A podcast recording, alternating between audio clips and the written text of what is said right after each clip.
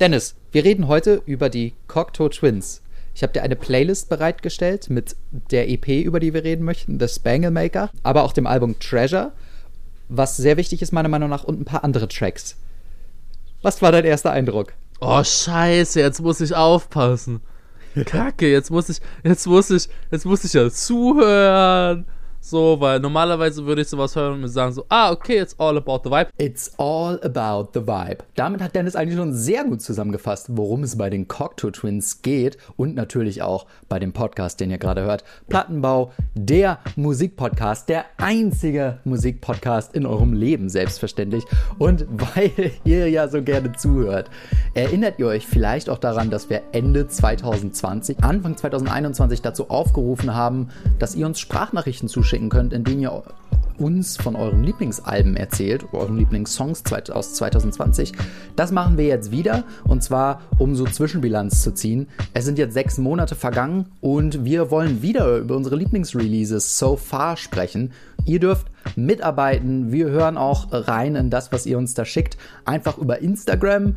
Äh, da heißen wir oh, keine Ahnung, wie wir auf Instagram heißen, um ehrlich zu sein, wird irgendwo verlinkt sein. Ansonsten at Plattenbau Podcast wird man schon finden. Ähm, schickt uns da gerne eine Sprachnachricht und ihr habt eine Chance, am Podcast mitzuwirken und zu helfen.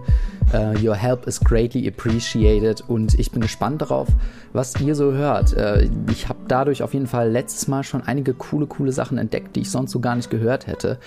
Genau, aber kommen wir zum heutigen Stargast. Wir sprechen heute über das Dream Pop Trio Cocteau Twins und ihre unterschätzte, aber wegweisende Platte The Spangle Maker. In den 80ern hoben die drei Zwillinge nicht nur den Dream Pop aus der Reverb-Taufe, sie hinterließen auch jene Fußstapfen, die die Shoegaze-Pioniere später anstarrten. Die Devise von Gitarrist Robin Guthrie es ist egal, was gespielt wird, wichtig ist, wie man spielt. So wenig Noten wie möglich, so viel Klangexperiment wie nur geht. Kein Knopf an der Studiokonsole bleibt ungedreht, um den bunten Klangteppich zu weben, in den jeder Cocteau Twin Song eingebettet ist. Heraus kommt ein unverkennbarer, mystischer und melancholischer Sound, Mitten in der Effektsuppe schwimmt schwerelos die engelsgleiche Stimme von Liz Fraser. Von ihren dadaistischen Texten versteht man kein Wort. Aber das ist egal. Man fühlt jede einzelne Unze Gefühl, die sie in ihre Stimme legt. Verspielt fasst sie Empfindungen in Worte, für die es keine Worte gibt, und schafft dabei ihre ganz eigene Sprache. Die Melodien und Klänge der Twins umspielen das Herz des Hörers mit einer Wärme wie Glühwein im kältesten Winter. In der Brust scheppern die Drums mechanisch im Takt des Herzschlages vor sich hin. Wer sich jetzt fragt, was das für eine Band sein soll, die so magische Klänge heraufbeschwört, er sollte auf jeden Fall dranbleiben und diese Folge Plattenbau wie immer bei maximaler Lautstärke hören. Los geht's. Witzigerweise musste ich beim ersten Mal hören, aber auch an einen Künstler denken. Ähm, eine CD, die ich mir nämlich noch gehört habe, Portishead, Dummy. An die musste ich äh, denken, was, äh, ich habe nämlich parallel auch die Bandgeschichte beim ersten Durchhören so ein bisschen gegoogelt. Mhm. Äh, und die hängen ja irgendwo auch so ein bisschen zusammen. Warte, warte, warte, warte, Moment. Du hast recherchiert? Ja, so ein bisschen. Ah, das, äh, also das heißt, dass du die Musik nicht so mochtest. Scheiße. Nee, gar nicht. Hä? Ich mach das eigentlich for real fast immer. Ich hab's ja mehrmals gehört. Also, oh. eigentlich war mein Plan, ich höre es mir so zweimal an und dann habe ich aber irgendwie so von 0 bis 6 diverse. Nee, nee, von, von 0 bis 4 oder 5 eher Musik von der Band oder irgendwas, was ich damit assoziiert habe, laufen lassen. Hast du die Lyrics mitgelesen? Äh, meine er die Lyrics habe ich versucht mitzulesen. Okay. Hätte ich dir vielleicht vorher sagen müssen. bei der EP du kannst dir das bei dieser Band sparen, denn eigentlich sind ja, ja, die Octo Twins mir, eine Instrumentalband. Weil, naja. Das ist mir mittendrin halt auch, also beim Album ist es mir mittendrin auch aufgefallen, dass ich mich so gefragt habe, so, hä, okay. Ist ja, das es, Absicht so? Es gab auch mal eine äh, Situation, in der wir hier bei uns zu Hause die Platte aufgelegt hatten. Ich glaube, die Schwester von meiner Freundin war zu Besuch. Und meine Freundin hat die Lyrics gegoogelt und die wurden ihr dann direkt auf Google angezeigt. Und ich habe gesagt, hä, das sind die falschen Lyrics, du musst auf Genius gucken. Und dann irgendwann habe ich später festgestellt, es gibt gar keine definitiven Lyrics. Also du, du, man kann sie nicht man kann sie nicht transkribieren. Sie wurden niemals veröffentlicht und wenn sie veröffentlicht wurden, dann nur auf japanischen Vinyls, weil die Japaner darauf bestanden haben, dass die Lyrics da draufstehen und die haben sich dann einfach irgendwas ausgedacht. Also die haben hingehört und das, was sie gehört haben, haben sie dann transkribiert. Sind aber keine offiziellen Lyrics tatsächlich. Ja, man muss aber auch sagen, also das Ding ist halt auch, dass hm, wenn man sich die früheren Werke der Band anhört, und da sind ja auch ein paar in der Playlist gewesen, und ich muss auch sagen, rückblickend war die Auswahl ganz stabil von Zusatzmaterial, die in der Playlist waren. Danke, danke, ich habe mich ähm, bemüht. Ja, ich habe auch genau gemerkt, wie du dachtest, so, okay, eigentlich hättest du noch gerne fünf weitere Songs bestimmt draufgepackt. Mm, also so gefühlt. Mittlerweile würde ich, glaube ich, mehr von dem Album Heaven or Las Vegas draufpacken. Ich habe das jetzt zum dritten Mal. Ja, gehört. dachte ich mir auch. Und dachte ich mir auch. Weil das auch, das ist, also Heaven or Las Vegas ist das Album, was auf sämtlichen besten Listen auftaucht, was von Musikkritikern immer auf so, so oh, Top ich dachte, 100 ich dachte Treasure. Ich dachte, Tre Treasure ist ja. das Album, was überall auftaucht. Genau, also wenn, wenn Heaven or Las Vegas drauf ist und der Musikkritiker auch wirklich Ahnung hat, dann ist auch noch mal Treasure drauf. Also das sind so die beiden Album, Alben. Aber Heaven or Las Vegas ist definitiv das, mit dem sie auch den größten Pop-Erfolg hatten. Also es war so das Breakout-Album ja, ja. quasi in dem Mainstream. Äh, ich brauchte ja. aber drei Anläufe, bis ich jetzt gehört, äh, das auch wirklich mochte, dieses Album. Heaven or Las Heaven Vegas. Heaven or Las Vegas? Ja. Hm. Der Titel erinnert mich an uh, The Gun Club, The Las Vegas Story gerade. Und Fear and Loafing in Las Vegas, den Film. Und beziehungsweise das Buch. Ich bin ja intellektuell, also habe ich auch das Buch gelesen. Zumindest zu zwei Dritteln.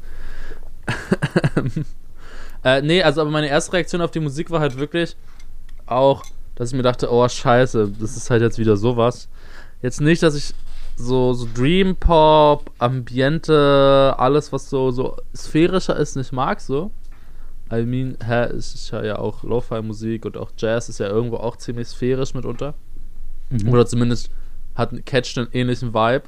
Ja. Finde ich zumindest. Wobei Jazz äh, ja wahrscheinlich immer also, noch also, mehr musikalische Variation drin hat als. Ja, ja, ja, aber jetzt, da kommt es ne? natürlich dann auch immer aufs Genre an und so alles. Aber auf jeden Fall, also auf die Ost- und Genre. Mhm. Aber, aber, ja, ich, aber weiß, ich meine halt auch vor allem, dass man so, so, so entweder Musik hast, die du so im Hintergrund laufen lassen kannst oder auf die du halt so voll hinhören musst. Und äh, ja, das dachte ich so, okay, das wird jetzt sowas. Scheiße. Damit habe ich es dann auch direkt aufgegeben, mir auch irgendetwas zu dieser, irgendwie Notizen zu machen zu der Platte. Mhm. Ähm, habt ihr dann das erste Mal gehört, die EP? Ähm, und es ist nicht so viel hängen geblieben beim ersten Mal, muss ich sogar ehrlich sagen. Bei der ganzen Playlist oder nur bei der EP?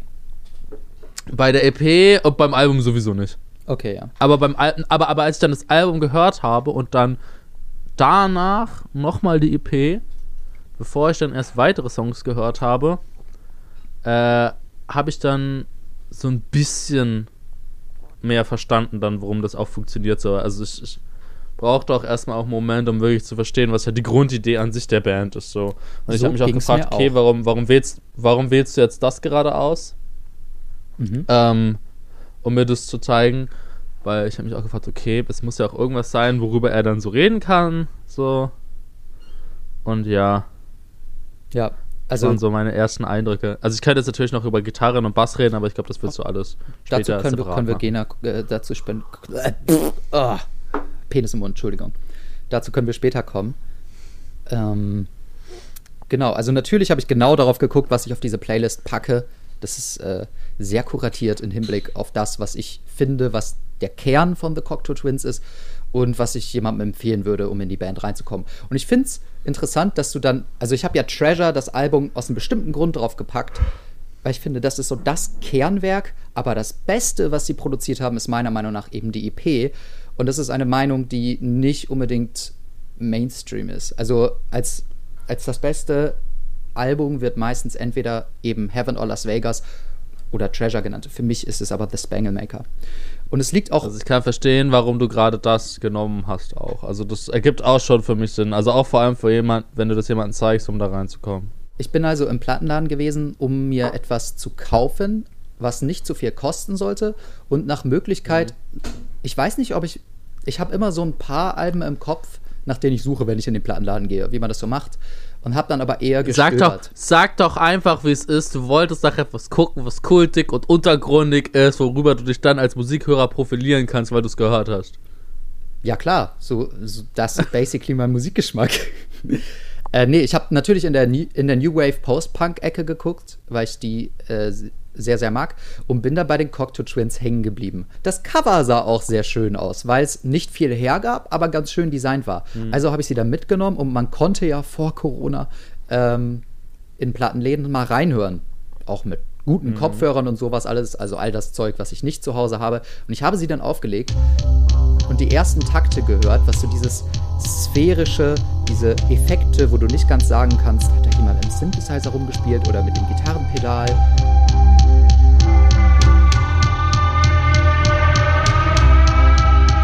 Irgendwie hat mich das sofort in den Bann gezogen. So, das war dieser magische Sound. Und ich habe mich total verliebt in diese Musik. Dann reingehört in die anderen Songs ganz schnell. Aber es war wirklich so, ich bin gefroren am Plattenspieler und dachte mir, scheiße ja, das ist genau das, was ich jetzt gerade haben möchte. Aus irgendeinem Grund war das ein ganz augenöffnendes er Erlebnis für mich. Und natürlich habe ich dann auch direkt nach mehr Musik von den beiden gesucht, weil ich. Mhm. Ach nee, stimmt ja überhaupt nicht. Äh, auf dieser. Das sind ja drei, Platte, oder? Auf dieser Platte waren das schon drei, stimmt. Und war dann sehr enttäuscht, weil sie nie wieder irgendwas gemacht haben, was genauso wie diese EP klingt, äh, was genauso wie diese EP klingt. Das ist nie mir wieder. auch aufgefallen, dass das, also ich habe jetzt in, oh Gott, wie viele Releases habe ich reingehört? Ich habe ins erste Album auf jeden Fall mehr verstärkt reingehört. Dann in Oh Gott, ich glaube, das danach vielleicht, da bin ich mir jetzt aber gerade nicht so. Doch, doch, doch, doch. Ich glaube, in das danach habe ich auch reingehört. Dann in Asanes habe ich kurz reingehört. Wegen Portishead. Mhm. Ja, natürlich jetzt die EP, die du meintest. Dann Heaven, Heaven or Las Vegas und in Treasure. Und die klingen alle vom Sound und auch vom Stil sehr unterschiedlich, wie ich finde. Ja. Ähm aber, aber das verstehe ich voll, dieses, diese, diese Ernüchterung, die sich breit macht, wenn du halt was findest, was dich total begeistert und dann suchst du nach mehr und du bist richtig gewillt, so, weil du denkst du, ja Mann, das ist geil und ich werde jetzt Fan und ich ziehe mir jetzt noch mehr von denen rein und die haben safe richtig coole Mucke und dann kenne ich irgendwie noch zwei, drei weitere coole Alben oder EPs so. Ja. Also zumindest ist das immer auch so ein bisschen mein Mindset, dass ich mir, also ich freue mich zum Beispiel, also es klingt jetzt richtig, richtig hängen geblieben, aber ich finde es halt cool, wenn ich also wenn ich sage, ich habe 1000 Releases etwa in meinem Leben gehört, so, dann äh, ist das halt auch so eins, dass ich halt auch gerne Releases einfach höre, um ein neues Release an sich kennenzulernen, so.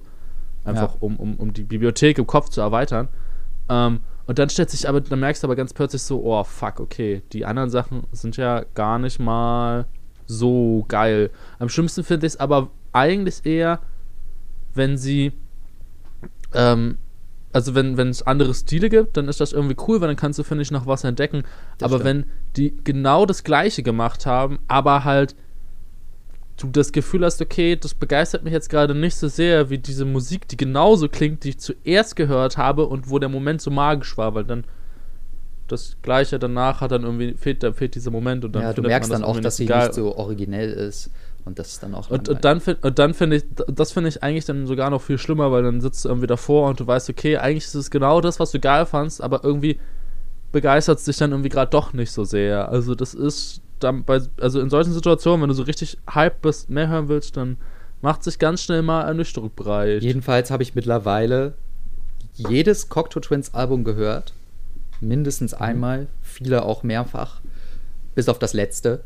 Ich wollte eigentlich, äh, irgendwann kam mir die Idee, dass ich ja in diesem Podcast darüber reden könnte. Und dann habe ich angefangen, mhm. mehrere Wochen lang alles zu lesen, was es zu lesen gibt über sie. Spoiler, es gibt mhm. sehr, sehr, sehr wenig.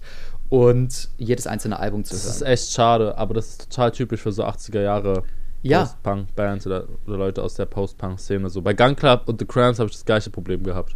Vor allen Dingen haben sich die Cocktail Twins immer so an der Peripherie bewegt. Sie waren immer nur, sie haben immer nur am Mainstream gekratzt mit einzelnen Songs. Zum Beispiel Pearly Dewdrops Drops war der, also ja. der ja auf The Spangemaker ist. Das war der Song, wo sie eingeladen wurden, bei Top of the Pops zu spielen. Das haben sie aber nicht gemacht, weil sie nicht in den Mainstream wollten. Sie wollten nur, also sie haben auch gesagt, dass sie diese EP nur gemacht haben, um zu gucken, ob sie es theoretisch hinkriegen können. Und es hat geklappt. Aber sie haben es dann nicht gemacht, weil sie das albern fanden und vielleicht auch, weil sie als Person zu schüchtern waren. Aber sie wollten irgendwie nie den Mainstream erreichen. Ich stelle mir das so vor, wie die halt wirklich dann so da saßen und sagen, was machen wir heute? So Sophia Support-mäßig. Was machen wir heute? Hm, ja, also wir könnten ja mal ein bisschen am Mainstream kratzen. Okay. Dann haben sie es geschafft und dann, dann am Ende des Tages denken sie sich wirklich so, hm, naja, okay. Mal gucken, was wir morgen ich weiß, so machen. was wir heute tun werden.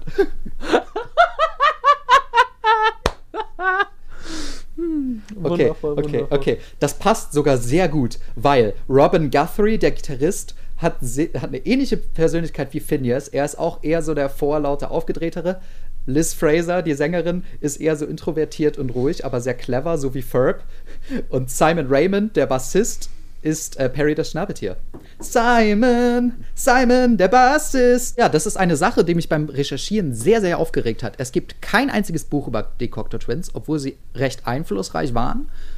Ah, das einzige mhm. Buch, was es gibt, ist auf Französisch. Ja. Was, ich, was auch nie übersetzt wurde und was ich sehr, sehr, sehr passend finde, weil vergleichswenig, äh, vergleichsweise wenig Leute Französisch sprechen und deswegen kaum einer dieses Buch verstehen ja. wird, was sehr zu den Lyrics der Cocteau Twins passt. Ähm, aber es gibt die Cocteau Twins Webseite, die anfing als eine quasi ein Fansein, wo Fans Interviews gesammelt haben und Infos und so. Und mittlerweile ist sie auch offiziell. Also sie wird von den Mitgliedern abgesegnet. Ähm, und da sind sehr Wild. viele Interviews, ja, wie gesagt, Interviews und so. Das ist sehr, sehr, sehr erhellend. Trotzdem muss man natürlich auch immer mitdenken, dass es eben offiziell ist. Und dass es deswegen auch eine bestimmte mhm. Einseitigkeit gibt. Trotzdem war das sehr, sehr erhellend bei meinen Recherchen. Ich was, meinst du, was meinst du damit, dass es eine Einseitigkeit hat? Wenn ich selber über mich einen Text schreiben würde oder ihn approven würde, dann ist das, was da geschrieben wird, schon ziemlich einseitig. Deswegen ist es vielleicht ein bisschen. Ja, das war auch beim Straight Outta Compton Film ja so, dass. Ähm, ja, stimmt, da hat Ice Cube ja mitproduziert und sein Sohn hat sogar mitgespielt, ne? Ja, und da wurden einige Figuren schon wesentlich positiver dargestellt als die anderen, oder zumindest so, als, wären, als hätten sie mehr leiden müssen als andere. Ja, und ähm, einige ja. wurden fast komplett rausgeschnitten. Wenn wir uns Musikgenres ansehen, dann ist zum Beispiel Shoegaze sehr beeinflusst von den Cocteau Twins. Ja. So Sachen wie Slowdive, Jesus and the Mary Chain, besonders das erste Album, was ich übrigens auch sehr, sehr, sehr gerne mag.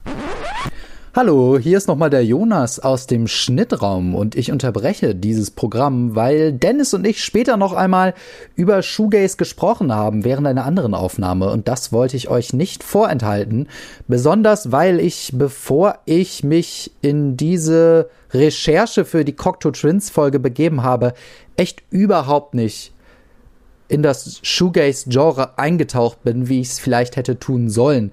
Ich habe Wochen später nach dieser Aufnahme noch reingehört in Sachen wie äh, Slowdive, äh, My Bloody Valentine, diese ganzen super bekannten Shoegaze-Sachen. Und da ist mir aufgefallen, dass diese Bands eben genau das reingebracht haben, was mir meiner Meinung nach bei den Cocteau Twins immer gefehlt hat. Also sie haben diese Extreme, die ich mir bei der Band immer gewünscht habe, wirklich ausformuliert. Das heißt, Cocteau Twins waren wirklich die Koryphäen des Shoegaze-Genres und haben da viel, viel, viel vorweggenommen und die Weichen für etwas gestellt, was dann andere gemacht haben.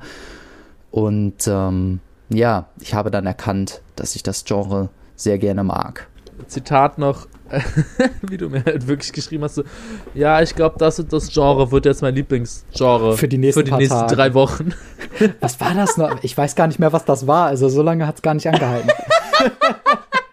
Ach scheiße, Shoegaze. Shoegaze, stimmt. Ja, Shoegaze. For real, meine Berührungspunkte mit Shoegaze, warum ich mir das Genre nicht reinziehe, das ist für mich so typisches Rolling Stones, Musikexpress-Genre halt. Findest du?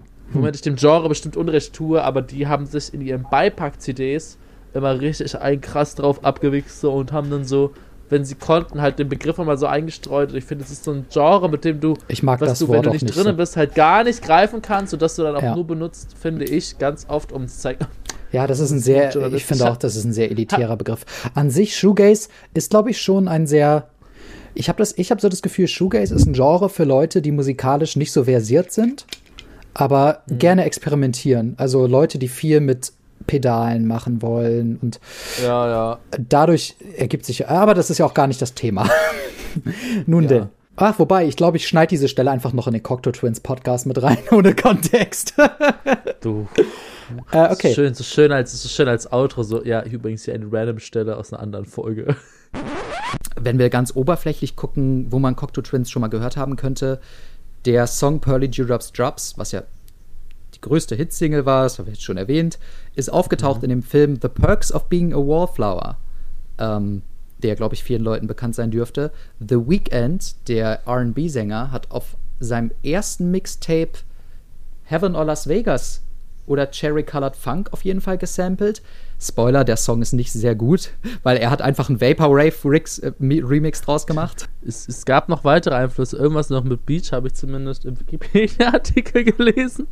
Es war auch ganz süß, dass, dass das äh, Wikipedia-Artikel, das ist halt ganz cute bei solchen Kultbands, da wird dann halt auch immer direkt ganz oben, meistens im ersten Absatz geschrieben, so oder, oder nee, im ersten, in dem letzten Absatz der Einleitung so, welche Bands dann beeinflusst wurden, so im Sinne von, hey, ihr kennt die Band bestimmt nichts und sie interessiert euch eigentlich auch nur so halb, aber guck mal, das haben sie beeinflusst von Sachen, die euch höchstwahrscheinlich interessieren und was sagen.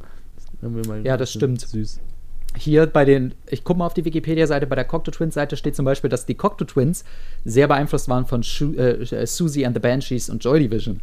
Das hört man so krass raus. Und ich meine, besonders auf dem ersten Album hört man den Susie-Einfluss sehr krass. Ja, aber ich finde nicht nur auf dem, also ich finde Joy Division hört man im Bassspiel richtig krass auch auf ja. ähm, der EP halt. Ja, also das ich finde auch in den Drums.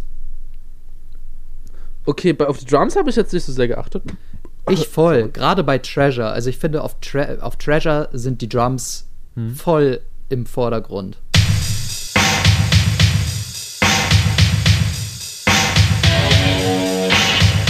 Lass mal kurz über die Drums reden, weil ich glaube, sind man die Drums hört das. Nicht, kommen die Drums nicht aus, nur aus dem Computer? Genau, ja, es sind, ist alles mit Drum Machines. Und zwar aus dem einfachen ja. Grund, weil die beiden ja die Band gegründet haben. Das waren am Anfang halt nur Liz Fraser und Robin Guthrie. Hm. Sie hatten dann einen Bassisten dabei, dabei, der auf dem ersten Album war und dann relativ schnell wieder abgesprungen ist. Dann haben sie ein paar EPs alleine aufgenommen, zu zweit, eine LP. Und später kam dann Simon Raymond dazu, der Bassist, der dann auch bis zum bitteren Ende mit dabei geblieben ist. Ähm, und dass man die Drum Machine genommen hat, ist so aus der Not herausgeboren. Weil sie, als sie angefangen haben, brauchten sie halt irgendwelche Drums und da gab es ja gerade die Drum Machines und das macht es sehr, sehr, sehr einfach. Ja. Und Simon, äh, genau, Robin Guthrie ist ja nicht nur der Gitarrist der Band, sondern eben auch derjenige, der die Drum Machines programmiert hat. Mhm. Und ich muss sagen, dass er in Programmieren dieser Drums extrem gut ist. Äh, ich finde, die klingen unglaublich gut, nicht nur in der Art und Weise, wie sie produziert sind. Die Art der Produktion erinnert mich auch so ein bisschen an, an einfache Hip-Hop-Beats sondern auch, mhm. wie sie klingen. Er hat nämlich diese Samples genommen. Ich glaube, die haben Led Zeppelin Drums gesampelt auf diesen ersten Drum Machines. Ähm, er hat die, die Drums nämlich genommen und alle durch Gitarrenpedale und irgendwelche Effekte gejagt ja. und da jede Menge Effekte draufge draufgelegt, damit die ganz ihren ganz eigenen Sound haben und der steht auf Treasure im Vordergrund. Es gibt auch die witzige Aber das Anekdote. Ist ja auch hm? Achso, dann hau erstmal die Anekdote raus und dann sage ich was zum Sound an sich. Es gibt auch die witzige Anekdote, dass bei dem ersten Album, die ja mit Produzenten im Studio logischerweise zusammengearbeitet haben, und dass die Produzenten ihm die ganze Zeit reingeredet haben und meinen, das kannst du nicht machen mit den Jumps, das macht man nicht so. Und von da an haben sie sich dann noch entschieden, nie wieder mit einem Produzenten im Studio zusammenzuarbeiten. Aber weil wollten sie, sie nicht auch mal mit Brian Eno zusammenarbeiten und er meinte ja. so, nee, ihr müsst, ihr, ihr, braucht mich eigentlich gar nicht. War das nicht Ja, so? das war in einem relativ frühen Album oder auf einer relativ frühen EP. Ich kann war das nicht, genau sogar sagen, auf welches. der EP? Ich glaube, das war Treasure. Ich glaube, das ich war Treasure. ich weiß nicht, ob es Treasure oder halt die EPs, über die wir eigentlich reden, deren Namen ich nicht aussprechen möchte. Ähm, Spanglemaker, die, es ist nicht die schwer. übrigens, die übrigens, wie äh, Spangle ist übrigens ähm, auch von den Kings als Begriff verwendet worden, weil es irgendwie so eine britische Marke ist oder so, irgendwie Klamottenmarke oder so. Echt? Ich habe gelesen, dass ein Spangle ein Bonbon ist. Ja, kann auch sein. I don't know, I don't know. Auf jeden Fall hat mir das Genius gesagt und äh, wenn Genius etwas sagt, dann muss es richtig sein. Kurs, ich habe auch auf Internet. Genius geguckt und auf Genius stand, dass es ein Bonbon ist. Dann wurde der Artikel vielleicht geändert. Ich, ja, ich habe den geändert, um dich zu verwirren.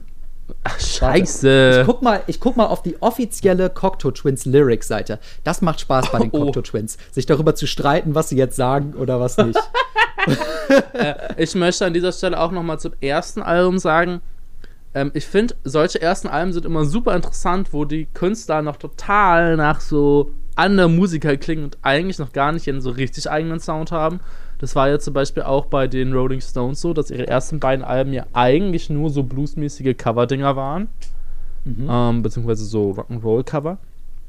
Und ähm, die The Cure, das erste Album, war ja eigentlich, okay, das war jetzt kein Coveralbum und auch, es, aber es ist schon irgendwie sehr stark auch von der Zeit beeinflusst her. Und ja noch gar nicht so der typische The Cure-Stil, den man ja später, oder die Stile, die man später kennt, wage ich jetzt zumindest mal zu behaupten. Das müsste mir Jonas eher sagen können. Also ich finde, man, man hört sehr krass, dass das, also das erste Album ist meiner Meinung nach, so ein typisches Post-Punk-Album mit diesem Sound, den man von Bands wie Susie and the Banshees eben kennt. also so das Gitarren jetzt oder meinst du Hm? jetzt das The Cure-Album oder das, Das Cocktail Twins-Album? Das Cocteau Twins Album. Bei The Cure hört man ganz Ja. krass, dass es von Joy Division beeinflusst ist. Ja, ja, das meinte ich halt. Dieses Die so es ist ja auch noch nicht ein, auch noch Na, nicht wobei, eigener Sound nee, das gewesen. erste, das erste The Cure-Album klingt gar nicht so sehr nach Joy Division. Das erste The Cure-Album klingt eher nach so, so typisch Punk. Ja, es und- ist halt so Punk, der halt so von der von der Moods-Bewegung halt beeinflusst wurde, finde ich. Der Mod-Bewegung, meinst du? Mod-Bewegung ist mir doch egal, ich sag Moods. Ich finde das trotzdem ganz interessant halt beim ersten Cocktail Twins Album, weil es ist halt, also du hörst den Bass und so und auch der Drums, wie du meinst, super krass Joy Division raus, im, im Gesang, irgendwo Susie and the Banshees. Ich finde, man hört auch generell im Vibe der Songs ganz viel Susie and the Banshees raus. Ja, voll. Und, und die Musik ist ja auch noch richtig. Susi- Susi-Alben. Ja.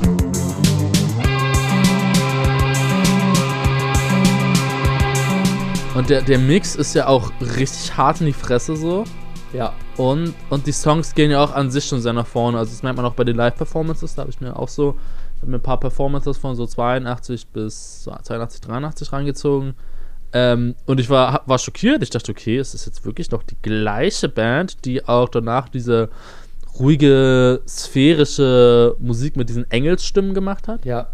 Ähm, Robin Guthrie hat auch gesagt, dass sie in den frühen Jahren quasi als Noise-Band durchgegangen wären, weil der Amplifier so wahnsinnig laut war hm, und die eben viel rumgespielt haben.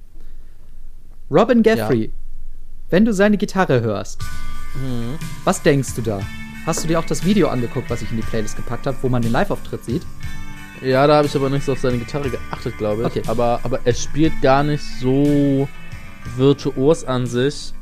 Ähm, was jetzt nicht heißt, dass er nicht spielen kann. Aber er hat ein. Nee, das stimmt schon. Also er kann nicht spielen.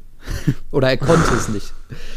Das war auch der Grund, warum er angefangen hat, so viel mit aber das ist auch immer so eine richtig dumme Aussage, dieses so, der und der Musiker kann nicht spielen. Und das wird über so viele Bands gesagt und am Ende haben, kriegen die ja trotzdem zum Beispiel ein Punk-Album geschissen oder so. Ja, Ein klar. Punk-Album geschissen zu bekommen, heißt, sorry, aber das heißt schon, dass du zumindest zu einem gewissen Rahmen spielen kannst. Mhm. So. Ich meine, I die mean- Gitarre klingt halt auch gut, wenn du relativ einfache Sachen damit machst und besonders wenn du das richtige Equipment hast. Na, das ist jetzt auch eine streitbare Sache. Klein Dennis hat, als er angefangen hat mit Gitarre damals, ein Multi-Effekt-Gerät bekommen von Behringer, was einen unglaublich ekelhaften Sound hat. Ähm, hi, falls das irgendjemand für 30, 50 Euro mehr abnehmen will, ne, hit me up so. Ihr wisst, was es ist. Neupreis war, glaube ich, 100 oder so. Du, man muss halt ein gutes Gefühl für Soundästhetik haben. Und Ja. ich glaube eher, dass er halt das hat Das glaube ich auch. und, und, und weiß, wie er halt Soundeffekte kombinieren muss. Vor allem, wenn du halt auch sagst, dass er auch die Drums macht, die ja auch mit Gitarren, Pedalen bea bearbeitet sind, ebenso wie auch der Bass. Wobei ich glaube, den Bass wird halt vom Bassspieler, denke ich mal. Die, ich denke auch, dass der Effekte- Bassspieler das gemacht hat. Ja. Also die Effekte halt mal nicht ausgewählt. Ne? Ähm, dann, dann merkst du halt, dass er auf jeden Fall irgendwo ein Gespür dafür hat, auch wenn sie alle natürlich irgendwo ähnliche Effekte nehmen. Also sie nehmen halt, sie nehmen halt Delay, sie nehmen äh, Phaser hauen sie rein, Ja, Reverb sie halt so. klatschen krass viel Delay drauf, gerade aber auch auf die Vocals. So, hier meldet sich nochmal Jonas aus dem Schnittraum, denn ich habe es für eine gute Idee gehalten, wenn wir den Leuten da draußen, die keine Ahnung haben, wie diese Effekte, von denen wir die ganze Zeit reden, klingen sollen, wenn wir dem mal einen kleinen Eindruck geben, wie die denn in etwa klingen könnten. Also habe ich die einfach mal ganz schnell draufgeballert in einem Soundprogramm auf unser Plattenbau-Intro und wir hören einfach mal kurz rein.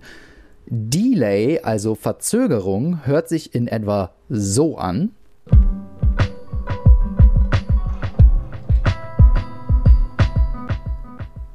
Dann habe ich das Ganze mal ein wenig in Reverb getränkt.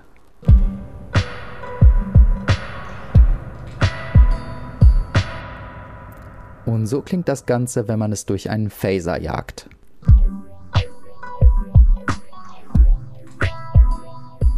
So, jetzt habt ihr einen ungefähren Eindruck, wie das Ganze klingen könnte. Natürlich kann man die Effekte im Kleinen noch anpassen und manipulieren. Man kann sie auch nicht nur auf Gitarren drauflegen, sondern auch auf die Drums oder auf die Bässe oder auf die Stimme. Aber jetzt erstmal weiter im Programm. Ich finde, der Sound ist zwar sehr einzigartig und zeitlos, aber die Komponenten sind super 80er Jahre mäßig. Ja. Also, also natürlich jetzt mal abgesehen davon, dass halt das Spiel von dem Typen halt sehr simpel ist und halt der Sound dadurch krass angedickt wird und, und, und auch äh, verstärkt wird, dass man halt diese ganzen Effekte draufknallt. Ähm, dieses Ding wie Delay benutzen, Reverb benutzen, halt auch auf Stimme und besonders Gitarre, ist ja super ein 80er-Jahre-Ding gewesen. Man erinnert sich zum Beispiel auch nur an The Police, die einfach mal ohne ein Reverb und ein Delay-Pedal, äh, äh, Phaser-Pedal meine ich, gar nicht funktionieren würden. Oder halt ähm, die Drums, die ja super synthetisch klingen, aber halt ja auch absolut Produkt ihrer Zeit sind. Also zum Beispiel auch die Ärzte ja. haben auf ihrem zweiten Album, außer bei einem Song, das dürfte Käfer sein, haben sie nur Drum Machines verwendet, weil sie der Überzeugung, weil die Produzenten der Überzeugung waren, wenn ich das jetzt richtig im Kopf habe, dass ähm, Bela jetzt nicht so der gute Studio-Drummer zu der Zeit war. Und dann hat er rumgemeckert und meinte aber, nee, bei dem Song Käfer, das ist so eine richtige Punk-Nummer, da braucht man ein richtiges Schlagzeug, so, das spiele ich jetzt ein. Und ich glaube, Drum Machines wurden auch miterfunden vom äh, Bob Marley Bassisten. Ich glaube vom Bob Marley Bassisten oder Gitarristen, einer von beiden, glaube ich. Ja. Das wusste ich nicht. Aber auf den frühen Drum Machines waren halt so hauptsächlich Samples von Drums auf, äh, von Lab ja, ja. habe ich gehört. Habe ich Labs, gelesen. Ja, könnt, könnt, könnte daran liegen, dass Led Zeppelin, äh, Led Zeppelin äh, einen hervorragenden Sound hat und der auch heute auch immer noch unglaublich gut aufgenommen und produziert klingt. Um auf die Gitarre zurückzukommen, er meinte auch, dass gerade in den frühen Jahren er nicht so selbstbewusst war, was sein Können an der Gitarre anging. Logischerweise hat er im Laufe der Jahre ein bisschen mehr gelernt darüber. Ja. Aber es ging um erster Linie darum, mit den ganzen Effekten zu verstecken, dass er nicht der virtuoseste Spieler ist, was man, wie gesagt, nicht merkt. Also es, ich finde, es klingt vor allem auf, auf dem ersten Song, The Spangemaker, sehr schön. Ich finde auch das Thema, was er spielt und was sich ja durchgehend wiederholt, unglaublich eingängig. Ich glaube auch den Bass. Ich finde es sehr witzig, weil schön. du meintest zu mir, achte mal auf Bass und Gitarre und das habe ich gemacht und ich hatte eher das Gefühl, dass der Bass, zumindest bei dem Song, eher so der Melodieführer war und und die Gitarre eher so der so, so Soundeffekte irgendwo geliefert hat und so einen Klangteppich irgendwo.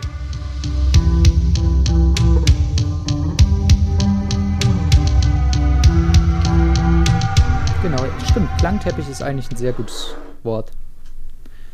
Sehr sphärisch. Also es ist ja auch nichts Schlechtes so, ähm, aber man muss halt sagen, oh Gott, ich weiß jetzt natürlich nicht, wie krass das noch zu der Zeit war, aber bei Gitarristen, und ich kann es jetzt nur für Gitarristen sagen, ich kenne mich bei anderen Instrumenten jetzt nicht so sehr aus, wie da die Mentalität oder der Musikern ist, aber da geht es auch ganz viel um, wie gut bist du und Geflexe, die Stars und so alles und wer hat das tighteste Riff oder das geilste Solo oder so. Solos findet ähm, man übrigens bei den Cocteau Twins nie nirgendwo. Ist auch richtig schöne Sache, die Punk eingeführt hat. Äh, Shoutout an dieser Stelle an, an Punk äh, hast du gut gemacht. Wir, wir haben dich ganz sehr lieb dafür. Äh, aber, aber da viele Gitarristen sind sehr komplexmäßig gewesen und haben vor allem, weil damals, man muss ja auch bedenken, früher, ne, back in the days, war das Lernen eines Instruments ja gar nicht mal so einfach. Und da ging dann auch ganz viel darüber, dass man halt sich vor den Plattenspieler gesetzt hat. Das haben zumindest ganz viele Gitarristen gesagt. Ja, du setzt dich halt vor den Plattenspieler, hast dir von ein paar Leuten so ein paar Sachen zeigen lassen und dann machst du den Plattenspieler langsamer, baust einen Gummi ein oder so, damit er auch langsamer abspielt und versuchst dann halt nachzuspielen. Und das ist dann also so haben Eric Clapton und Jimmy Page und, und wie sie alle heißen, halt angefangen, Gitarre zu spielen und da haben die richtig viel Zeit reingesteckt. Und du hattest halt keine Tutorials so richtig. Also ich glaube, es gab sogar ein paar Fernsehprogramme in England, aber das macht, macht dich ja jetzt auch nicht zum nächsten Jimi Hendrix beispielsweise oder zum nächsten Mozart an der Gitarre, sag ich mal. Okay, kommen wir zum Gesang. Elizabeth Fraser ist die, die Sängerin, wie gesagt, äh, liiert mit Gitarristen und Programmierer Robin Guthrie. Das ist ja auch ganz witzig. Ähm, Cocteau Twins ist auch wieder so eine Band, wo halt zwei Bandmitglieder mal was miteinander hatten. Genau, ja. Also äh, diese, diese Band existiert nur, weil Robin Guthrie und Liz Fraser eben liiert waren. Später ja. auch verheiratet und sie hatten ein Kind. Also ich kenne die Art des Gesangs auch eher dann aus anderen Genres, die dann teilweise auch zum Beispiel eher so Metal oder Alternative Rock lastiger sind, so ein bisschen die härtere Musikrichtung, wo mhm. du dann diesen Gesang hast, der so auf episch getrimmt ist und so hochtrabend oder vielleicht ist es dann auch so Mittelalterzeug und es ist so gar nicht ja. meine Schiene, so dieses Göttliche, wo man das dann versucht. Was ja hier auch so ist, man hat versucht ja irgendwie einen gewissen Engel, also es wird ja immer wieder als Engelsgesang irgendwie betitelt. Ähm, ja. Sie hatte übrigens also auch keine klassische, keine klassische Musikausbildung oder Gesangsausbildung. Ja, hätte hätt mich auch absolut gewundert, weil dann würde sie auch mehr nach Oper klingen, glaube ich. Hm. Wobei ich sagen ja muss, ich hätte auch gesagt, dass es nach Oper klingt, ähm, aber nur in bestimmten Aspekten. Was sie zum Beispiel sehr mhm. oft benutzt im Gesang, ist dieser Trill, den du aus der Oper kennst. Der ist auf ah, dem ja. ersten Album sehr, prä äh, sehr präsent, taucht aber später nochmal auf. Und das ist etwas, was in moderner Popmusik zumindest sehr oft nicht auftaucht. Da wird der Gesang dann künstlich durch Autotune auf einer Note perfekt gehalten. Äh, und sie spielt halt sehr, sehr, sehr damit, auch mit den Unebenheiten in der Stimme und klingt dadurch eigentlich immer sehr virtuos. Also sie spielt ja, wirklich. Sie arbeitet halt auch vor allem auch ganz, also, also ich würde halt sagen, ich weiß nicht, ähm, sie, sie gibt mir einfach auch nicht so opereske Vibes, so deswegen hätte ich das auch einfach gesagt, dass sie keine klassische Gesangsausbildung hat, weil nur weil du keine klassische Gesangsausbildung hast, kann das, heißt es ja nicht, dass du dich nicht für Operngesang interessieren kannst und ja. versuchen kannst, das zu imitieren. Und ich weiß nicht, alles, was irgendwie so aus dem Bereich Oper irgendwie kommt, so klassischer Gesang, zumindest meiner Erfahrung nach, auch von, also sowohl von Bands, wo ich halt weiß, okay, da haben die halt klassische Gesangsausbildung gehabt, oder von Freunden, die klassische Gesangsausbildung haben, da, das, das klingt für mich immer so ein bisschen anders. So, sie ist einfach eine virtuose Person mit Talent, würde ich einfach mal sagen, und auch irgendwo wieder einem relativ guten Gehör dafür. Ähm, und du meintest, sie ist eher so Ferb-mäßig gewesen, oder? Ja, sie war, also man merkt. Also sehr introvertiert, meinte ich halt. Ja, während ihr Freund sehr, sehr draufgängerisch war und sie, sie auch mhm. oft abgeschnitten hat und für sie geredet hat. Ich glaube, das war eine sehr toxische Beziehung, um ehrlich zu sein. Sie haben sich dann ja auch letzten Endes getrennt. Äh, es soll ja nicht Thema sein. Trotzdem war sie. Ja, ja, so aber ich meine, ich meine, das ist halt ruhig. auch so eine Sache, die ich halt irgendwie bei dem Gesang vermutet hätte. Also sie wirkt jetzt auch nicht sehr extrovertiert in ihrem Gesang. Nee. Ähm, sie, sie, in Interviews wird immer gesagt, dass sie sehr viel nervös kichert.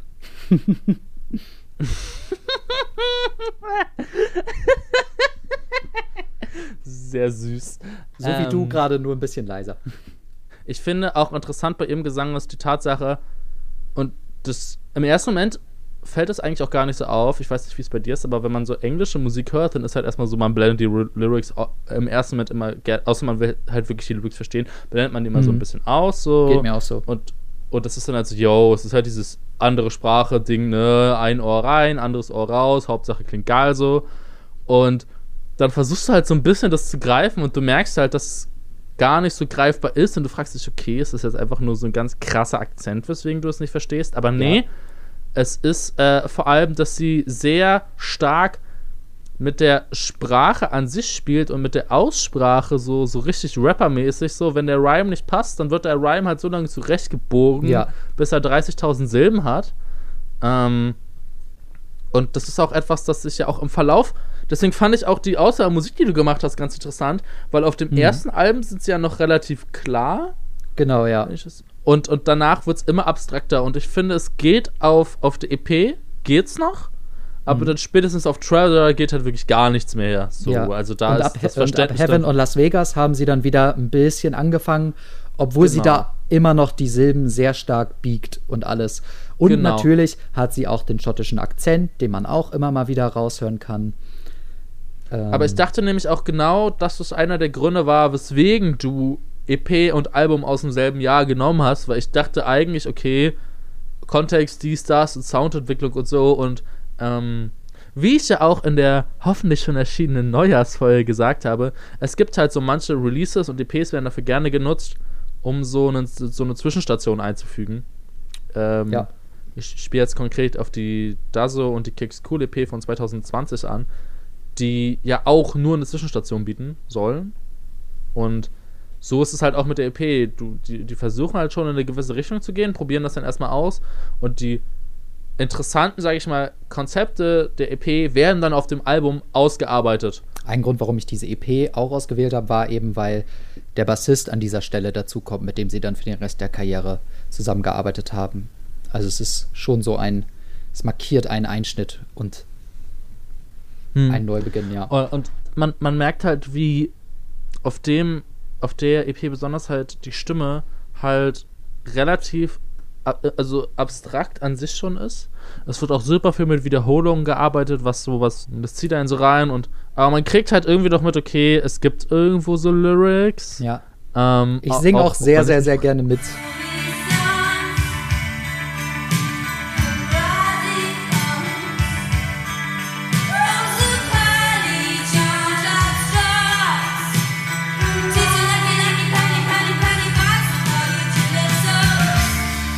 Man hört ja von vielen Bands auch, dass wenn sie anfangen zu jammen, also zumindest bei klassischen Gitarrenbands, dass die Vokalisten meistens mit irgendwelchem Nonsens anfangen und einfach nur vokalisieren Mhm. und irgendwelches, wie nennt man das denn? Ja, halt nur so Wortfetzen und Laute Melodie. benutzen. Scat nennt sie, also der eigentliche Begriff, den man häufig dafür benutzt, ist äh, Scat. Ja, ja. äh, da haben sich Scat witzigerweise auf Twitter vor ein paar Wochen Leute drüber lustig gemacht oder ein paar Monaten, dass Haftbefehl, wenn er halt Songs schreibt, erstmal so, komische Laute einfach nur macht angeblich. Das macht aber ja bis jeder, dann halt-. Also sehr viele. Ja, ja, und dann ist, und jetzt kommt das Witzige, dann ist halt Falk Schacht eingeschritten und meint so, yo, was macht ihr euch darüber lustig? So, cause, mal abgesehen davon, dass äh, er halt da gerade versucht, einfach nur einen Flow zu finden, einfach eine, also Flow ist im Rap, Ja. also Flow ist, für die, die es nicht wissen, im Rap quasi sowas ähnliches wie eine Melodie, wie die Stimme geführt wird und äh, auch der Rhythmus. Ähm, gleich beim Teil, also vergleich, vergleichen so eine Gesangslinie halt in einem Song. Mhm. Und, äh, und er meint dann auch noch, das hat gerade sich über Rapper, die das machen, lustig zu machen, ist total unsinnig, weil äh, dieses Scat-Ding, also Scatten ist dieses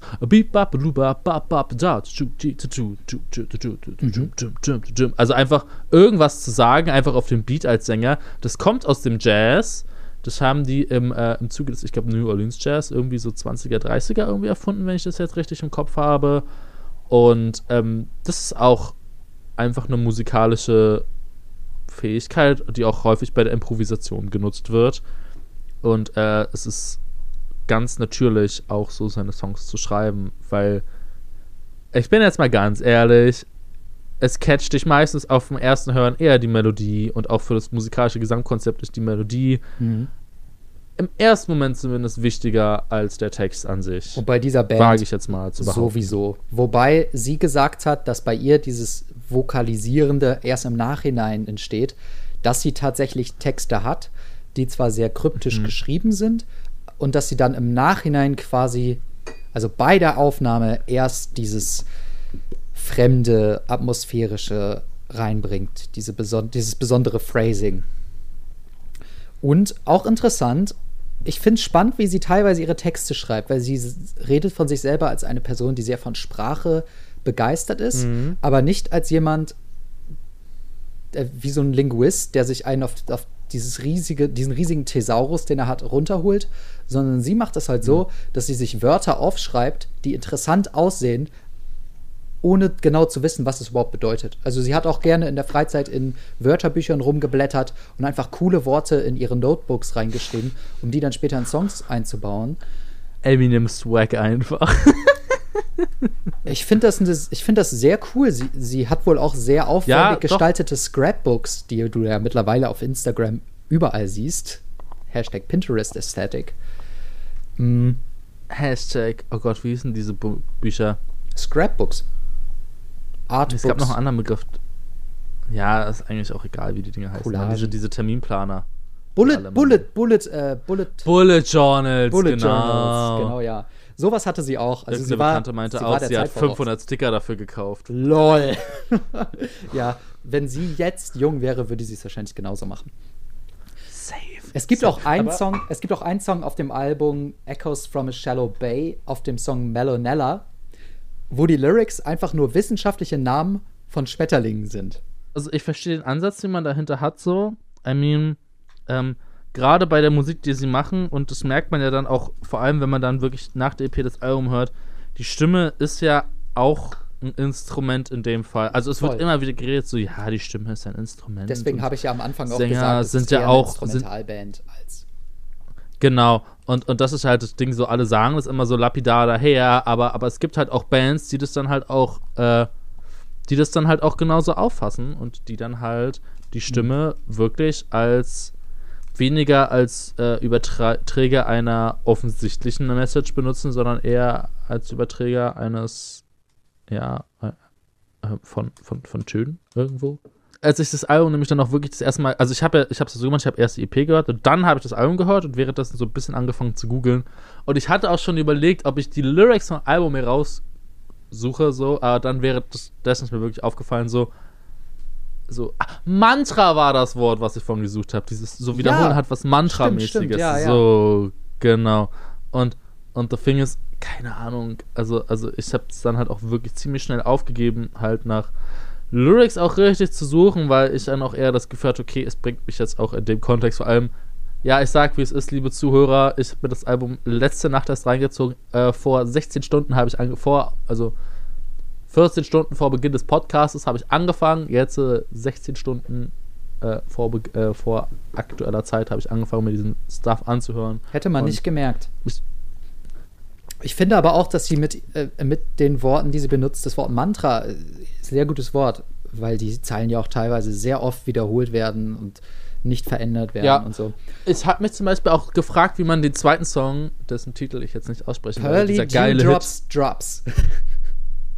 Genau, der, den hast du ja auch in der Live-Version reingepackt und ich fand es sehr gut, dass du gerade den reingepackt hast, weil ich habe mich bei dem auch gefragt, wie wird der wohl live gemacht, weil man da ja auch gewisse Parts hat, die halt auch übereinander gelegt wurden. Mhm.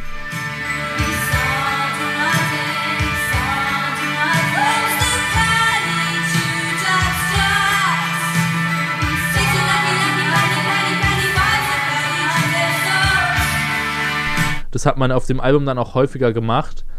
Äh, es, also was ja auch im ersten Moment vielleicht ein bisschen komisch klingt. Äh, yo, wieso singt man, liegt man von, wenn man einen Sänger hat, mehrere Gesangsspuren von derselben Person übereinander, die auch vollkommen, die auch live so nicht an sich reproduziert werden Ja, können. es soll ja aber nach Chor das- klingen, ne?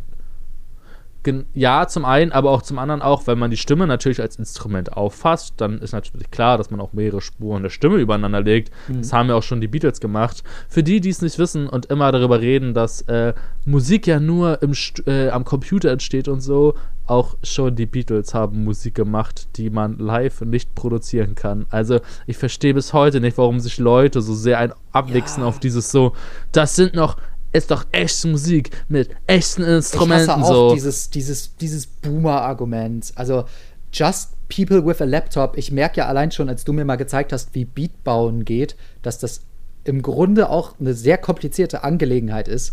Nur, dass die Tools Ja. mittlerweile wahrscheinlich leichter zugänglich sind und mehr Leute das machen können. Aber es Ja, ist und man muss natürlich auch sagen, dass die, die, die Basis, die, das Programm, was wir genutzt haben, ist auch ein bisschen crappy dafür gewesen. Aber, I mean, seriously, die Beatles standen auch schon im Studio und die haben sich dann eine, äh, eine Tüte voll mit Kassettenbändern schicken lassen, die sie dann halt bearbeitet haben für ihre Songs. So, I mean, und das ist im Endeffekt ja auch fast das gleiche wie zum Beispiel beim Produzieren gewesen. Ist natürlich auch nichts, was Ja. du live reproduzieren kannst, aber äh, fuck it, wenn das Ergebnis halt einfach so geil ist, dass äh, auch Jahrzehnte später immer noch Leute das nicht nur hören wollen, sondern sagen, ja, das ist noch echte Musik. Hell no, das ist nicht das, was du denkst, dass echte Musik ist. Also, please, komm von deinem hohen Ross runter. Vor allen Dingen im Post-Punk, sehr schönes Wort, danke Dennis, sehr inspirierend. Ich wäre fast aufgestanden und hätte geklatscht. Aber gerade vor allem im Post-Punk. Ja, mach jetzt! Ich, ich warte. Okay, warte. stelle man stelle sich die Szene aus Citizen Kane vor, wo er der Einzige ist, der aufsteht und klatscht. Gerade im Post-Punk, die Cocteau Twins fallen ja auch in diese Post-Punk-Zeit, wurde sehr viel im Studio gemacht, sehr viel mit Overdubs und Effekten. Äh, und sie haben, also äh, Robin Gaffrey hat auch in einem Interview gesagt, er hat halt seine eigenen Tapes gehabt, die dann bei Live-Performances abgespielt wurden mit dem, was sie nicht live machen können. In späteren Performances sind sie dann mit vier Gitarristen aufgetreten, um da so, um das möglichst authentisch wiedergeben zu können. Also es gehört auch schon Trickserei mit dazu. was total abnormal ist. Also zum Beispiel die äh, Queen hatten ja auch Songs, da sind teilweise 8 bis äh, 9. 19 Gitarrenspuren war, glaube ich, das höchste, übereinander gelegt. Und ich finde, der Post-Punk und die Cocteau Twins sind ein richtig gutes Beispiel dafür. Es ist sehr faszinierend zu sehen, wo der Punk sich an sich hinbewegt hat. Also natürlich Post-Punk, für, für die, die jetzt nicht so drin sind, ist jetzt nicht so als richtiges Genre zu sehen, sondern ist eher so eine Epoche, die halt super viele Stile ähm, oder äh, die eher so eine Bewegung halt nach dem Punk beschreibt, also was die Bands halt mit der Basis des Punks gemacht haben. Und der Punk an sich ist ja eigentlich eine Abgrenzung von diesen, ja, wir machen so Artsy-Musik und so und diese ganzen Prog-Rock-Kacke so. Und der Prog-Rock an sich ist ja auch so totale Studio, also zumindest in gewissen Rahmen, so ein Studio-Ding, weil da ging es ja auch ganz viel um Aufnahmen und Produzenten und so. Effekt. Und äh, wie Dinge klingen, virtuoses Spielen dann von Instrumenten und so, Sound, Türme aufbauen. Und äh, der Punk, der sich da eigentlich ja voll gegengestellt hat und sagte so, yo, wir machen jetzt hier ganz äh, Back to the Roots, Basic-mäßig, ne? Einfach Rock'n'Roll, dies, das, Ananas. Äh, einfach Gitarre, Bass, Schlagzeug, Gesang und gib ihm. Und dann kommt aber der Post-Punk wiederum an, wo sehr viele Bands dann wiederum einen sehr artsy, eine sehr artsy Vorstellung plötzlich davon haben und dann halt auch plötzlich wieder Sachen machen, die eigentlich wieder dem entsprechen, was du eher im Prog-Rock hast, äh, Prog-Rock hast, also quasi zu dem Feindbild des eigentlichen Punks. Wobei im Post-Punk waren es, also das Interessante ist ja auch, dass die, die, die Prog-Rock und auch die Art-Rock-Bewegung hauptsächlich Leute waren, die auf die Musikschule gegangen sind, die also eine akademische Ausbildung genossen haben, während der Punk eher die Arbeiterbewegung dann auch war und die einfachen Kids. Es, es stand ja auch in Großbritannien. Aber, aber war es nicht so, dass der Punk dann auch im, im Zuge halt auch immer mehr so die neue, die neue Artsy-Bewegung wurde, der sich dann auch, äh, sag ich mal, Studenten so ein bisschen angeschlossen haben? War das nicht so? Also da bin ich jetzt nicht so tief drin. Boah, das kann ich dir auch nicht sagen. Das Ding ist ja, dass die Jugendbewegung schon sehr, sehr groß war und natürlich gab es mit der Zeit Ja. immer mehr Leute, die auf Unis gehen konnten. Und auch unter Post-Punkern waren dann, das waren zum einen genauso wie im Punk viele Leute aus der Arbeiterbewegung, die auch dieses Punk-Mindset hatten, sag ich jetzt mal, dass jeder irgendwie Musik machen kann, aber die haben dann eben auch sehr viel im Studio rumexperimentiert. Andererseits gab es auch sehr viele Leute im Post-Punk, die eben vielleicht ein paar Semester studiert haben und dann abgebrochen haben oder so. Also das war so eine, so eine gesunde Mischung eigentlich. Und die Cocteau Twins sind vom Spirit her auch durch und durch Punk beziehungsweise Post-Punk. So, Ja. das, lag, die, das waren einfach nur Leute, die klassische Post-Punk-Origin-Story. Irgendeine Band in England hat mal die Sex Pistols live gesehen und hat dann eine Band gegründet. Die Cocteau Twins waren eine davon. Robin Guthrie hat sich Ja, hingesetzt, ist gelernt, wie man die Drum Machine bedient, hat drei Noten auf der Gitarre angestrichen, ordentlich Effekte draufgehauen und äh, Liz Fraser konnte halt singen und er hat auch gesungen, ohne dass jeder von denen eine Ausbildung hatte. Und es hat funktioniert. So. Ja, ja, ja, aber das ist auch so funny, dieser Mythos, einfach um, um diese ersten oder generell um die Sex Pistols Konzerte und wie viele Bands dann daraus entstanden sind. Ja.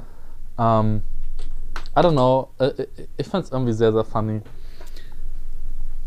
Ich weiß nicht, ob es so viel Sinn macht, sich weiter an den Songs lang zu hangeln. Gibt es etwas, was du zu Pearly Dewdrops Drops sagen möchtest? Oder zu einem der anderen Songs? Ähm, äh, das ist der Song, der mir auch, also das ist ja auch, glaube ich, ihre größter Hit gewesen, Ja, ja. zumindest in England, irgendwie so war das. Und äh, der ist mir auch, richtig, also der ging mir auch am ehesten rein. Also wenn du Mhm. jetzt sagen würdest, okay, an welchen Song kannst du dich erinnern, würde ich auch potenziell der sagen. Also da haben sie auch gut die Single ausgewählt, ne, haben sie alles ganz nice gemacht und so.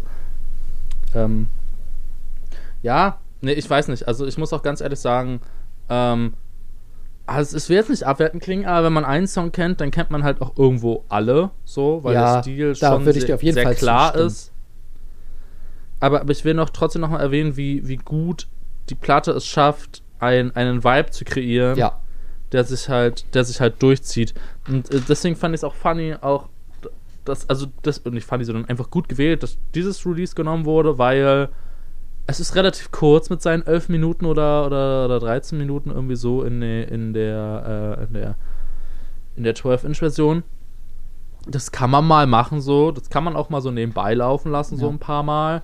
Und wenn man dann Bock hat und das geil findet, dann kann man sich das Album geben, wo die Komponenten, also sowohl die Gitarre, die auch immer mehr, die auch abstrakter wird auf der, auf der Platte, finde ich, dann auf dem Album. Mhm. Und auch, ähm, wo dann auch noch mehr mit den Effekten gespielt wird, wo das ausgearbeitet wird, wo die Stimme noch abstrakter wird. In dem Album davor, Head Over Heels, wird, ist die Gitarre, äh, Gitarre auch extravaganter. Da gibt es einen Song, Muset and Drums, den habe ich dir auch auf die Playlist gepackt.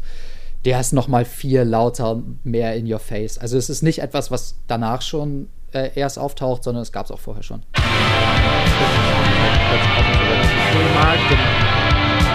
ist es sinnvoll, sich mal das Album. Es ist wirklich halt ganz klassisch so, wenn man die EP mag, dann ist es sinnvoll, sich mal das Al ins Album zumindest reinzuhören. Ja, ich würde auch sagen, wenn man reinhören will, deswegen habe ich diese EP gewählt, hört das. Theoretisch ist das alles, was ihr gehört haben müsst und ihr könnt dann aufhören. Ihr könnt aber auch das als Starting Point nehmen, um euch mehr reinzulesen. Ja. Noch eine andere Empfehlung ist ein Album und zwar The Pink Opaque. Habe ich rausgefunden, das wurde veröffentlicht, als die Cocteau Twins angefangen haben, erstmals ihre Musik auch in den USA zu vertreiben. Also dachte sich das Label, was es in den USA vertrieben hat, hauen wir mal eine, eine, ähm, eine Compilation raus. Da ist halt auch die Spangle Maker EP in voller Länge drauf. Und dann sind da noch ein paar Songs von den früheren Alben. Wax and Wayne von dem ersten, äh, ein paar Tracks, die auch nirgendwo anders erschienen sind. Dann ist ein Song von Aika Guinea drauf, auch einer EP, die sehr, sehr, sehr gut ist. Dann haben wir da Lorelei, was der größte Hit bis dahin war, glaube ich, oder einer der größten Hits, der auf Treasure war. Und eben You Set in Drums, den man nicht chronologisch irgendwann am Anfang draufgepackt hat, sondern ans Ende was perfekt ist, weil es der perfekte Album-Closer und er war auch der Album-Closer auf dem Album Head, in Heel, äh, Head Over Heels, wo er zuerst drauf war. Also, wenn irgendjemand reinhören möchte, sucht euch aus, ob ihr die EP nehmen wollt, die Spangle Maker EP oder das Album Pink Opaque, weil dadurch kriegt man auch einen sehr guten Überblick über alles, was sie so gemacht haben bis dahin. Ich möchte noch mal ganz kurz den Song Pepper Tree anschneiden. Äh, das mhm. ist der mhm. Song, den ich immer vergesse, den ich aber auch sehr, sehr, sehr gerne höre. Äh, ich glaube, man kann da auch wenig zu sagen. Aber das Erste, was mir in den Kopf kam, war, wie einmal drüber gestrichen wird über die Gitarre.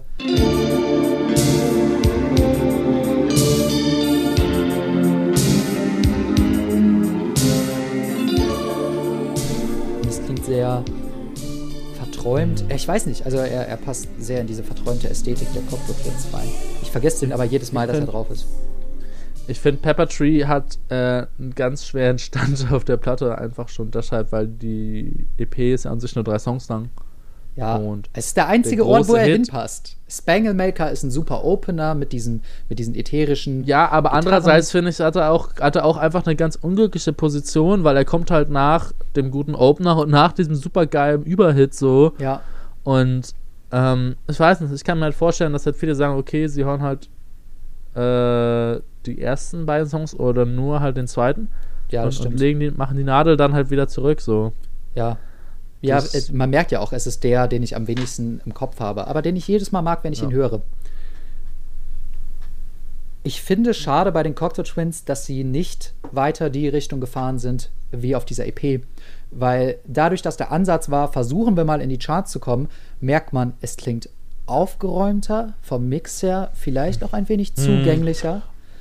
Ähm, oh Gott, der Mix, der Mix ist so viel entspannter als vor allem auf dem ersten Album. Ja. Also als ich das erste Album angemacht habe, also ich weiß nicht, ob es daran liegt, dass auch gefühlt das erste Album wie, oder die ersten zwei Sach äh, zwei äh, Releases oder ersten zwei drei Releases wesentlich lauter gemischt sind gefühlt.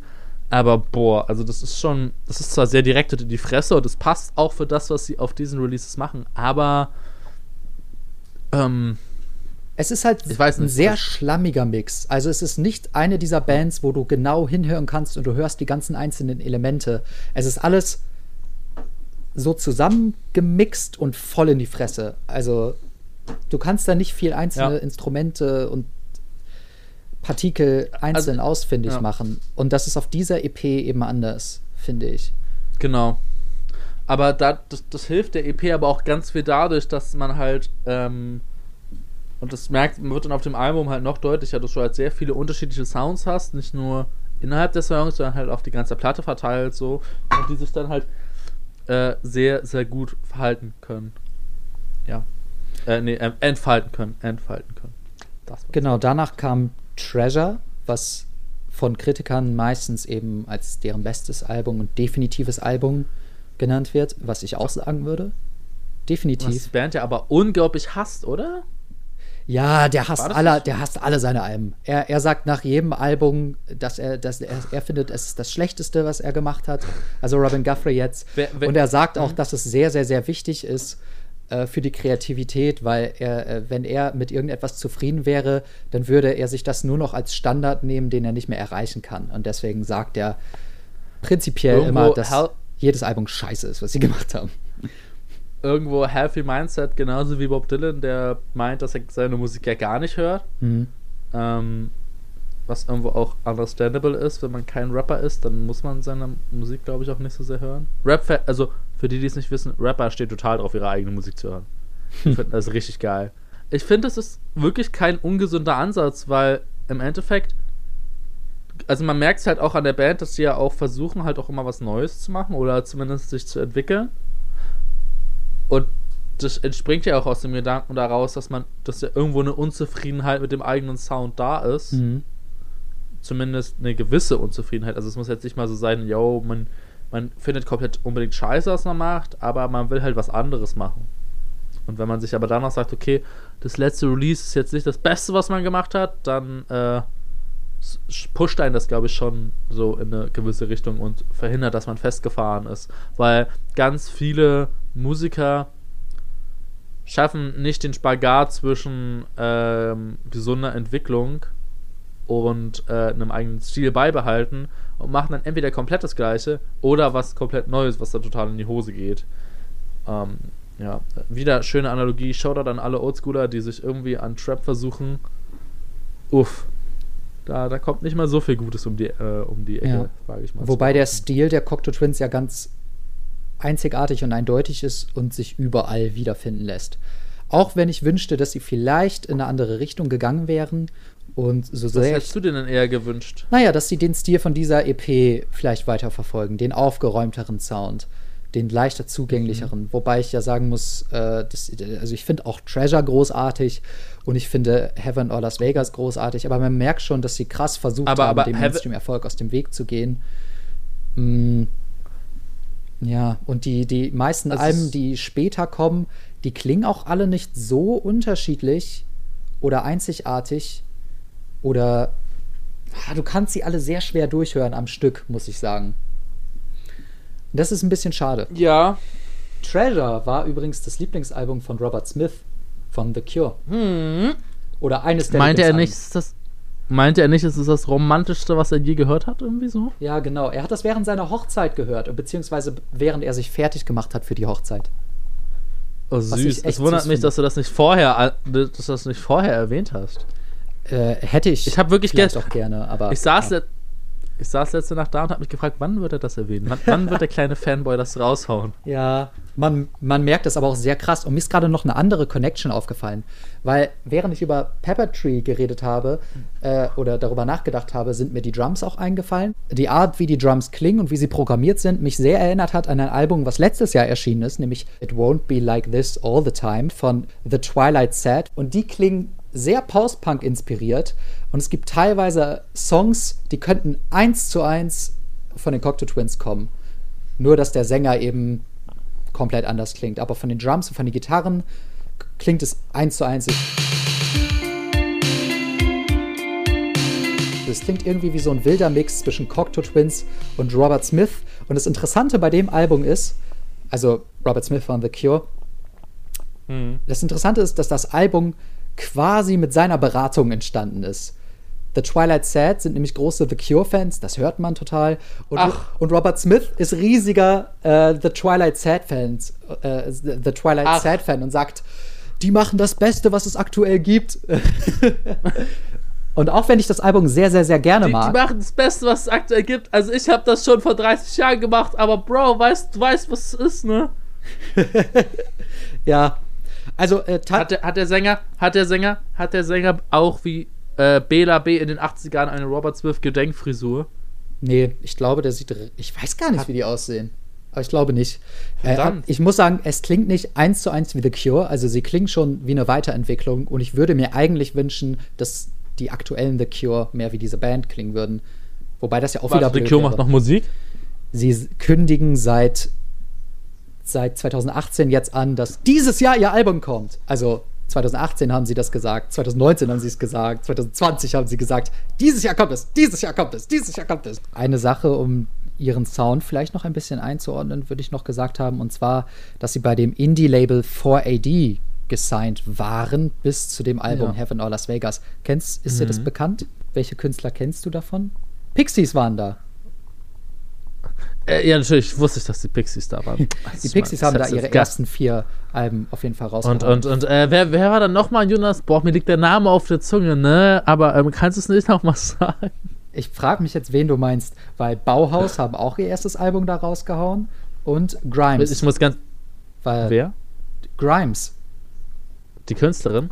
die Künstlerin, ja, die ist Ah. jetzt gerade bei 4AD und ich finde, dass also die Cocktail Twins haben sehr die Ästhetik von 4AD geprägt, zumindest die musikalische Ästhetik. Ähm, das Label war hauptsächlich eigentlich nur das, was der Labelkopf äh, Ivo Watts, ich habe seinen kompletten Namen vergessen, es tut mir leid, aber ihm wurde definitiv auch ein Song of Treasure gewidmet. Äh, also was dem Labelkopf alles so gefallen hat, hat der quasi in diesem Label reingenommen. Und es klingt alles sehr Dream Pop Punk mäßig, also so Sachen wie Genau. Und das sind jetzt nämlich zwei Sachen, die ich sagen wollte. Erstens, ähm, ich finde, also dass Grimes da ist, wundert mich gar nicht. Also ich bin jetzt Mich nicht so tief in der Grimes-Diskografie. Ich hätte gern, ich glaube, Oblivion war das Album, oder? Mit diesem schwarz-weiß Kopf drauf. ich glaube, es heißt Visions. Ich, Oblivion ist ein Song auf dem Album, glaube ich. Ja, dann, dann ist das irgendwie so gewesen. Das ist eine Platte, wo ich auch überlegt habe, hm, so auf CD oder Vinyl wäre schon geil. Ich habe sie mir auf Ah. Vinyl geholt und ich empfehle es dir wirklich. Ich höre sie, wenn ich sie höre, höre ich sie auf Vinyl. Ich würde aber auch sagen, dass Leute, die Grimes mögen, gerne mal in die Cocteau Twins reinhören können. Ich finde, dass gerade der Vibe Ja, genau. Das, das passt drauf auch. ist. Also auch Bauhaus-Fans können auch mal reinhören, Ja, finde ich. Also voll. es ist, es fügt sich sehr gut ein. Die Pixies wirken so ein bisschen random, aber wenn man so drüber Ja. nachdenkt, dass es ja so um Indie-Sound geht und so und ein bisschen fernab der konventionellen Spielweisen der Musiker.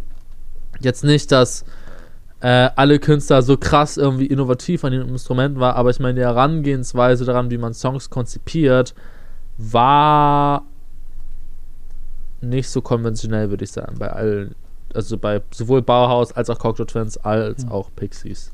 Auch Scott Walker war gesigned mit seinen experimentelleren Alben. Ich weiß nicht, ob du ihn kennst, aber der hat auch einen sehr barocken Gesangsstil und hat unglaublich experimentelle, also ob sie jetzt unglaublich experimentell ist, würde ich nicht sagen, aber die Musik ist sehr out there auf jeden Fall. Also, um es zusammenzufassen, würdest du noch mal in irgendwas von den Cocteau Twins reinhören?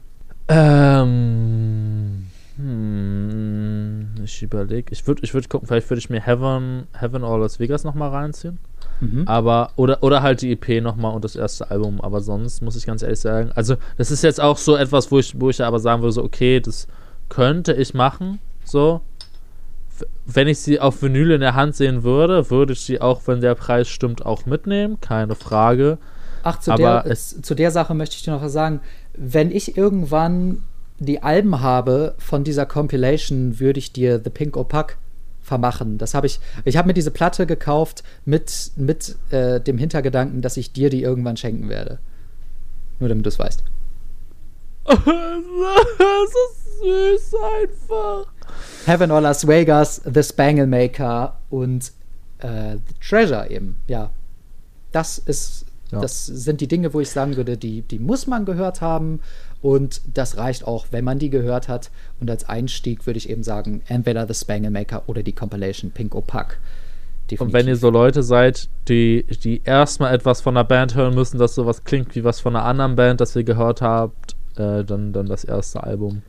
Ja, genau. Vor allen Dingen, wenn ihr so aus dieser Post-Punk-Schiene kommt, empfehle ich euch auf Ja. jeden Fall Cocteau Twins.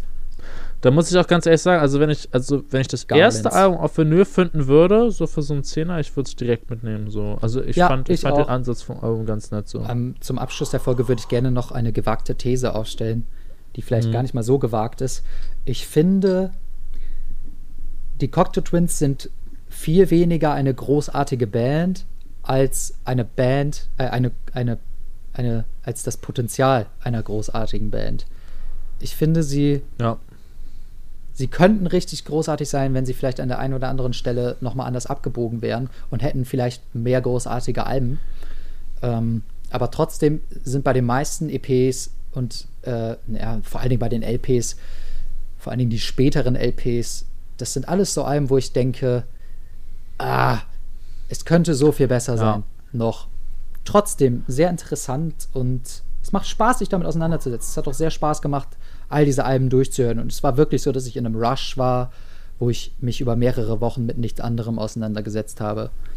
Es macht sehr viel Freude. Ich finde auch dafür, dass die Cocteau Twins eine Studioband waren, sie haben sehr wenig live gespielt, ähm, hätte man vielleicht mixmäßig mehr machen können. Also ich finde die Produktion cool, ich finde die Sounds cool, die sie produziert haben, aber mixmäßig hätte man da vielleicht doch noch mal jemanden ranlassen sollen, der da, ähm, wie, wie man so sagt, kreativen Gegenwind bringt.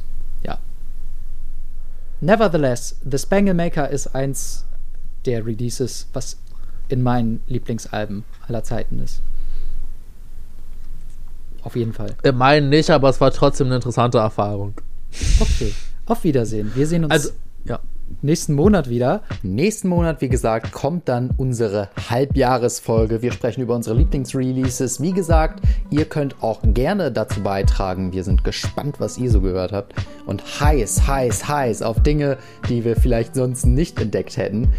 Genau, wir sehen uns dann im Juli wieder und ähm, wenn wir uns nicht auf Instagram sehen, dann äh, war's das jetzt. Ich verabschiede mich. Natürlich wie immer auch greatly appreciated, wenn ihr diesen Podcast screenshottet und in eure Story packt. Denkt dran, wir sind sehr, sehr, sehr klein. Wir machen das als Hobby. Das heißt, wenn wir mehr Leute erreichen wollen, dann wäre das sehr cool, äh, wenn ihr uns dabei mithelfen würdet. Also äh, kostet nichts.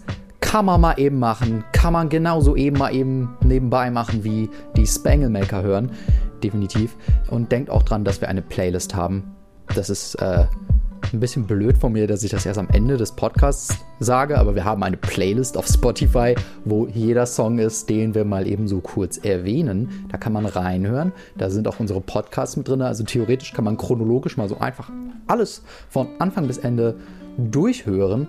Genau, und ansonsten sehen wir uns dann im Juli wieder. Nein, wir hören uns wieder. Das, das hier ist ein Podcast.